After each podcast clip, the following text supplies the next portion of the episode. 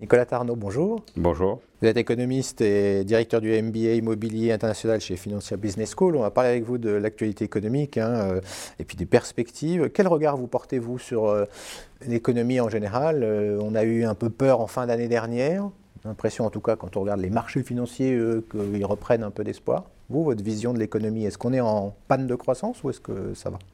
Alors effectivement, on a, connu des, semaines compliquées hein, sur les marchés euh, boursiers, et plus particulièrement euh, américains, euh, des problèmes aussi géopolitiques hein, entre l'Amérique du Nord et la Chine, et puis le hard Brexit, hein, donc beaucoup de sujets, beaucoup de questions et d'interrogations,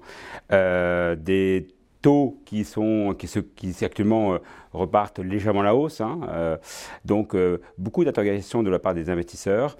je considère qu'aujourd'hui, on est dans une période un peu de transition. 2019 risque d'être l'année de, tous les risques. Hein, de la part des, investisseurs. Je considère que, euh, en fait, euh, tout va se jouer sur les relations entre, entre les États-Unis et la Chine. Oui, parce qu'on peut dire qu'on a vu déjà de l'impact de, de, de, ces mauvaises relations dans la période, c'est-à-dire on a vu les équipementiers automobiles, on a vu un certain nombre de secteurs, effectivement, et puis ici même on a interviewé euh, Plasticomium qui expliquait qu'à un moment donné il y avait eu des chutes spectaculaires. Oui, et notamment l'industrie allemande pose beaucoup de questions, hein, puisque c'est quand même une locomotive européenne.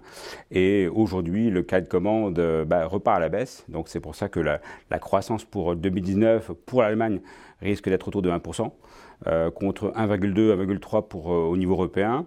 Donc, euh, et la croissance mondiale restera autour de 3,5, 3,4. Donc, on voit bien que l'Allemagne aujourd'hui subit les conséquences un peu d'une baisse de la consommation industrielle au niveau mondial.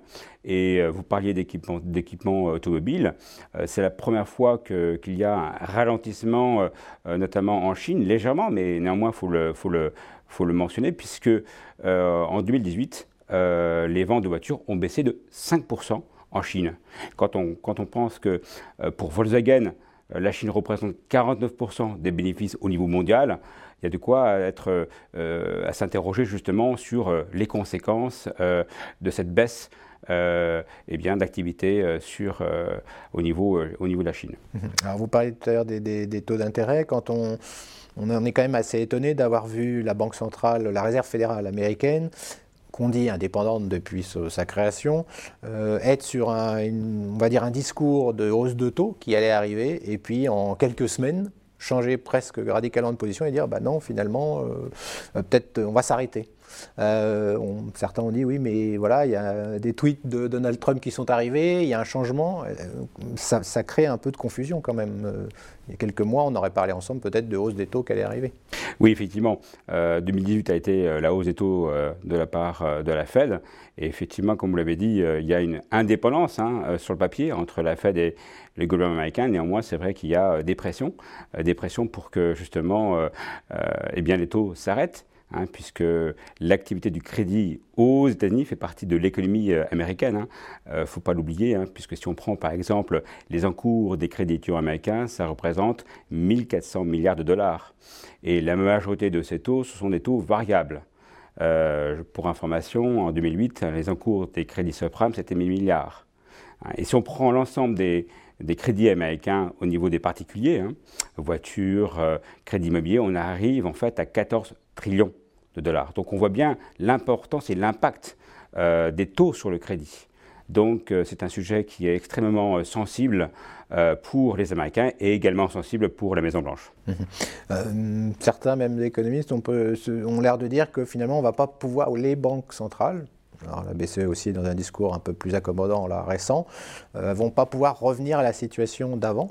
Euh, elles ont injecté euh, ce fameux quantitative easing beaucoup de beaucoup d'argent, mais qu'aujourd'hui la croissance reste faible et que à chaque fois qu'elles essayent quelque part de remonter les taux, on retrouve effectivement des risques et donc, euh, c'est un vrai sujet de, questionnement, ça, de savoir euh, comment ils vont sortir de cette situation. Euh, c'est vrai qu'aujourd'hui, les banques centrales ont injecté d'énormes quantités de masse monétaire, hein, elles en ont créé, pour justement maintenir un équilibre financier, un équilibre au niveau interbancaire. Et comme on sait qu'aujourd'hui, eh bien, l'activité du crédit fait partie de l'économie à la fois nationale, hein, dans chaque pays industrialisé et même dans les pays en voie de développement. Mais au niveau mondial, il faut savoir que la dette publique et privée hein, représente trois fois le PIB mondial. Hein. On est autour de 240 euh, trillions de dollars, donc c'est pas rien. Donc c'est vrai que en fait aujourd'hui on se dit mais quelle sera la marge de main d'œuvre euh, dans un contexte où éventuellement nous, serions, devrions faire face à une, crise financière une correction importante euh, des valeurs?